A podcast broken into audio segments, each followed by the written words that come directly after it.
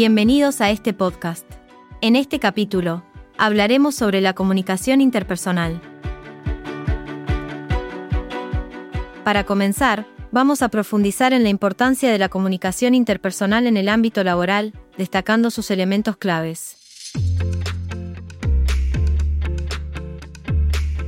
Primero, vamos a definir a la comunicación como un proceso activo entre dos o más personas con la intención de transmitir un mensaje o información. Comunicar no es solo informar, sino también estar a la espera de una respuesta clara y precisa. La claridad del mensaje es crucial para evitar malas interpretaciones. Así también, vamos a entender que la comunicación no es un proceso lineal, sino que tiene tres funciones básicas, informativa, regulativa y apelativa. Por esto, su naturaleza es sistémica, no lineal, multidisciplinaria, compleja y siempre presente en un proceso de interacción entre personas. En lo que respecta a los paradigmas de la comunicación, encontramos tres grupos. Informacional, que se centra en la transmisión de información, hacer común, que destaca la convivencia y el intercambio de conocimientos y valores, y finalmente dialéctico, que se enfoca en el medio utilizado para transmitir información.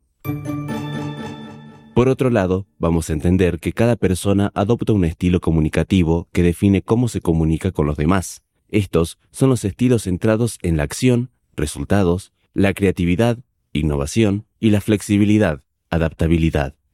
Conocerlos es esencial para comprender a la persona frente a nosotros.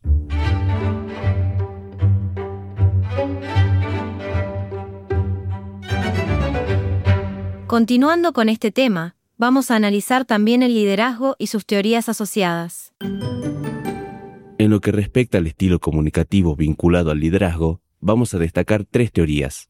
Rasgos, características físicas, comportamiento, actitudes y acciones, y líder del siglo XXI, flexibilidad y adaptabilidad.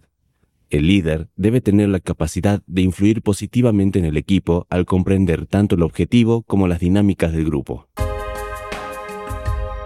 Cuando los líderes necesitan apoyo, recurren al coaching, una técnica orientativa que ayuda a potenciar las habilidades y capacidades individuales y del equipo. En esta técnica se hace énfasis en la importancia de la proyección futura, la multidisciplinariedad y la creación de un ambiente de confianza. La formación en coaching es crucial y permite a las personas adoptar técnicas para guiar a su equipo. Así también, vamos a destacar la ventaja de los coaches externos por su objetividad y la de los internos por su conocimiento cercano.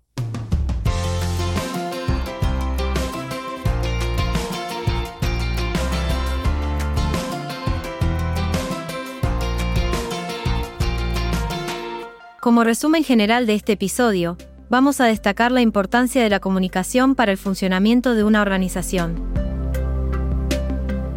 Asimismo, esta comunicación debe ser clara, fluida y evitar barreras. Cabe destacar que comunicar no solo se aplica en momentos problemáticos, sino también cuando hay dudas, consultas o buenas noticias. Así también, es clave conocer los estilos de liderazgo y la herramienta del coaching para el desarrollo armónico y productivo del ámbito laboral. Esto fue todo por hoy recuerden ver la teoría en los libros, no solo en el módulo. Los esperamos en el próximo podcast de la carrera.